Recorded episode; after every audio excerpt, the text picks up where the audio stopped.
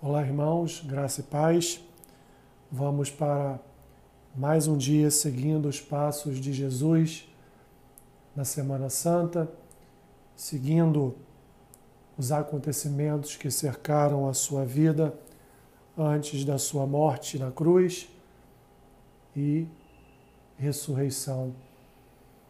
Nós, nesta terça-feira, podemos chamar de terça-feira agitada na vida de Jesus.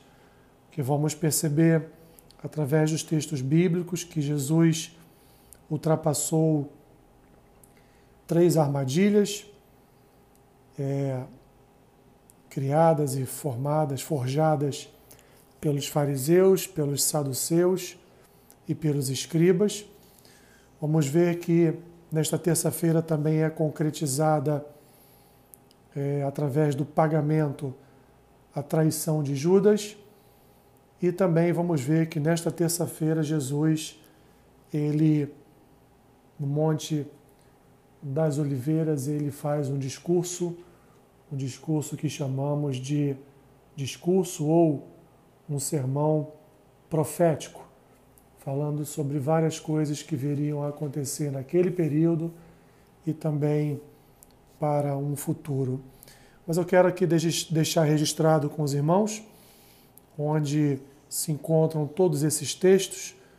Os textos se encontram em Mateus, do capítulo 24 e todo o capítulo 25.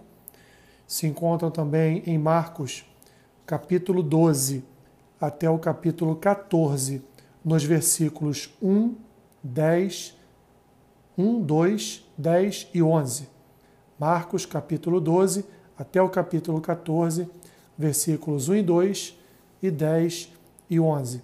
E ainda em Lucas, capítulo 20, versículo 9 até o versículo 47, e no capítulo 21, o versículo 5 até o capítulo 22, versículo 6.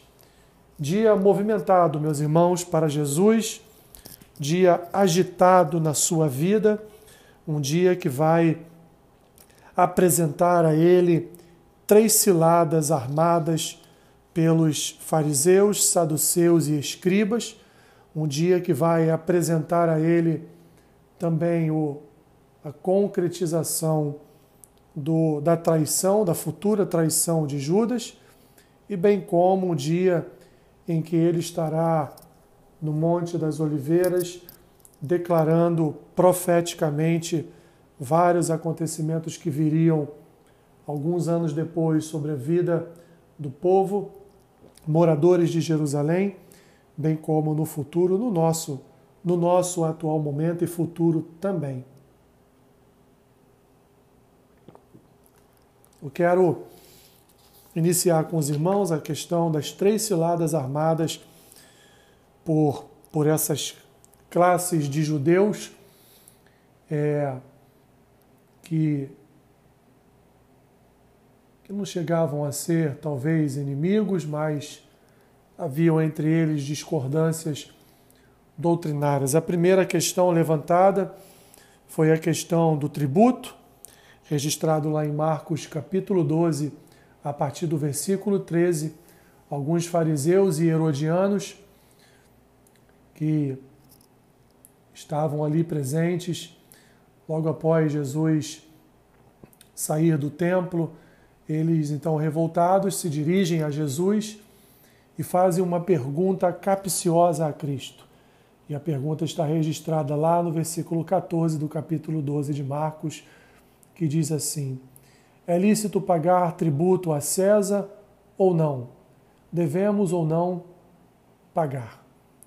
Jesus então observa, vê a hipocrisia na pergunta dos fariseus e herodianos, então responde com uma outra pergunta: Por que me experimentais?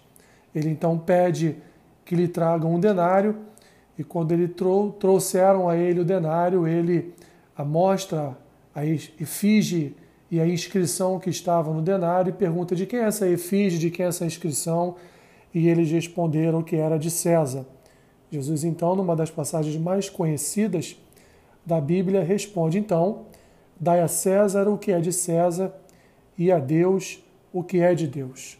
Evidentemente, ele causou a esses homens uma revolta, mas também causou muita admiração em tantos outros que viram a sua resposta naquele momento. Isso nos ensina, meus irmãos, que nós nós devemos prestar obediência ao governo civil.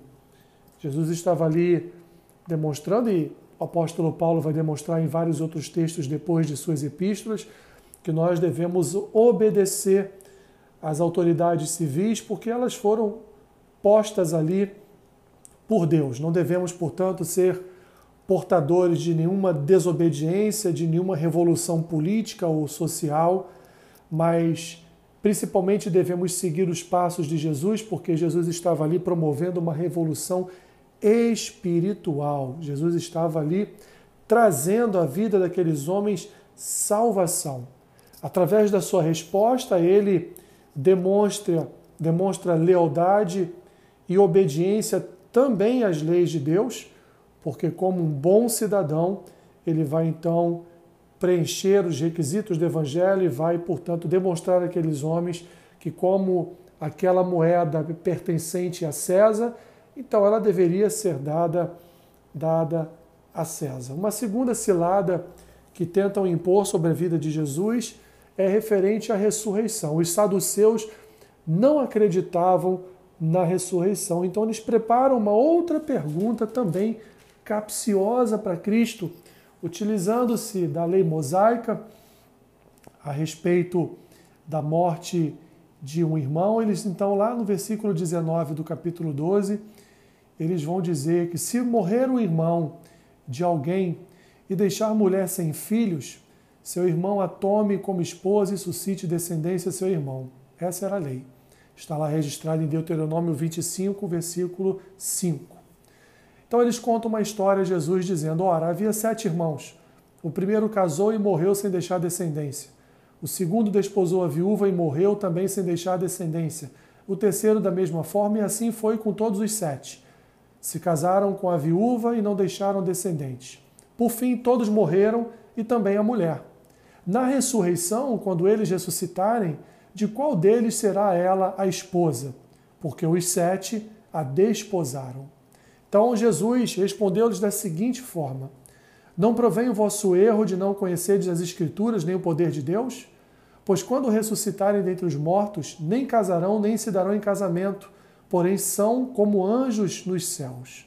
Quanto à ressurreição dos mortos, não tem deslido no livro de Moisés, no trecho referente à sarça, como Deus lhe falou: Eu sou o Deus de Abraão, o Deus de Isaac, o Deus de Jacó? Ora, ele não é Deus de mortos, e sim de vivos. Portanto, vocês cometeram um grande erro.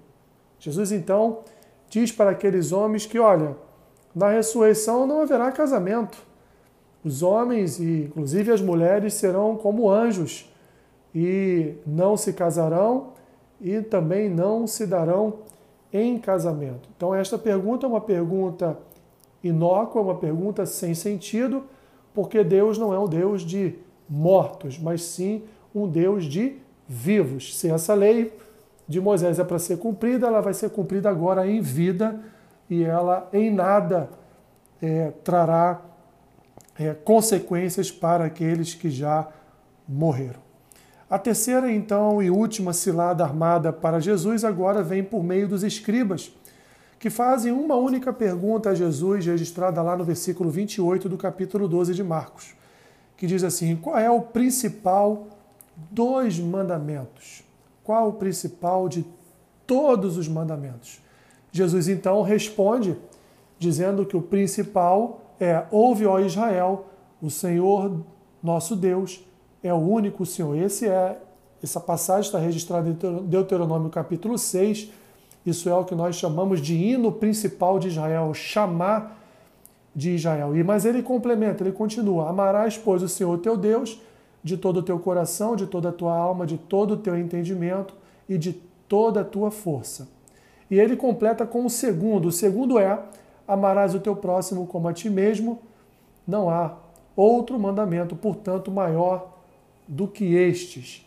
Então o escriba olha para ele e diz: Mestre, disseste a verdade, realmente é, não há outro Deus senão Ele.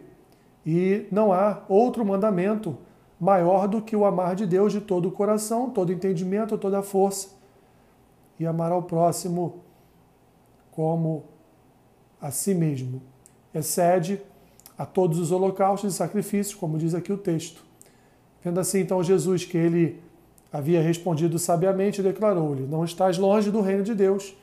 E já ninguém mais ousava interrogá-lo. Jesus, de uma forma resumida, numa só palavra, ele expressa o maior mandamento que é que é amar, né, meus irmãos? E o amor, ele é o foco principal da lei do evangelho, né, do espírito é, do espírito que habita em nossas vidas. Nós podemos, como vai dizer Paulo lá em 1 Coríntios capítulo 13, a partir do versículo 1, nós podemos profetizar, nós podemos operar milagres, nós podemos é, falar em línguas, nós podemos fazer tantas e tantas coisas, mas sem amor, nada disso tem significado. Encerra-se então, neste, nesta terça-feira, as três ciladas preparadas contra a vida de Jesus. E agora, então, os textos bíblicos vão nos apresentar que Judas, um dos doze, como diz lá em Mateus 26, do 14 ao 16, um dos doze, chamado Judas Iscariotes, vai ter com um dos principais sacerdotes e propõe: Que me quereis dar se eu entregar ele em tuas mãos?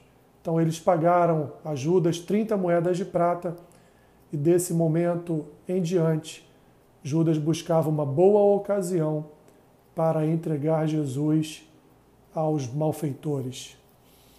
E, por último, terminando, portanto, este dia, vem as palavras de Jesus pronunciadas no seu sermão profético a respeito do reino de Deus, a respeito da destruição de Jerusalém e da sua segunda vinda. Isso está registrado lá em Mateus capítulo 24 e Lucas capítulo 21. Ali Jesus então vai de forma profética falar a respeito da destruição de Jerusalém, vai falar um pouco sobre o reino de Deus e vai também falar como será, o que acontecerá na sua segunda vinda.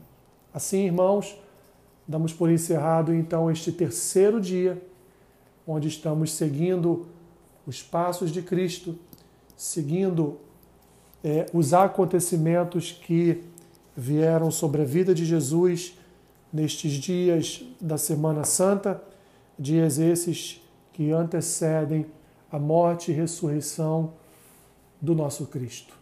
Que Deus nos abençoe rica e abundantemente. Amém.